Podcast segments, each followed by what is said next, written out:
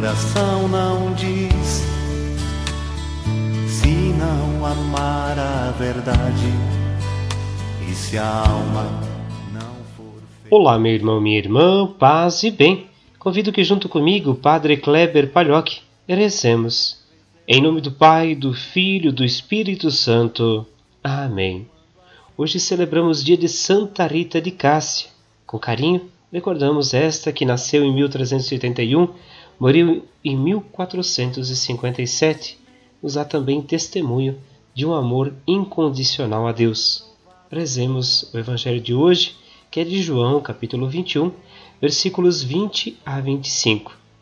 Naquele tempo, Pedro virou-se e viu atrás de si aquele outro discípulo que Jesus amava, o mesmo que se reclinara sobre o peito de Jesus durante a ceia e lhe perguntara: Senhor, quem é que te vai entregar? Quando Pedro viu aquele discípulo, perguntou a Jesus: Senhor, o que vai ser deste? Jesus respondeu: Se eu quero que ele permaneça até que eu venha, o que te importa isso? Tu segue-me. Então correu entre os discípulos a notícia de que aquele discípulo não morreria.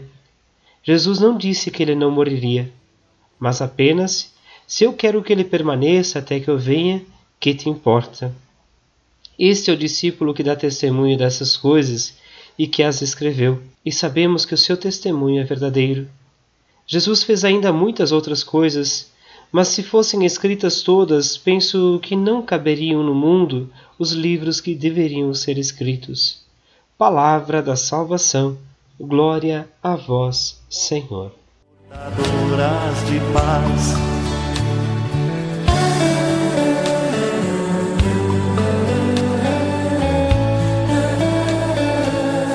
Meu irmão, minha irmã, o Evangelho de hoje é um convite para cuidarmos da nossa vida.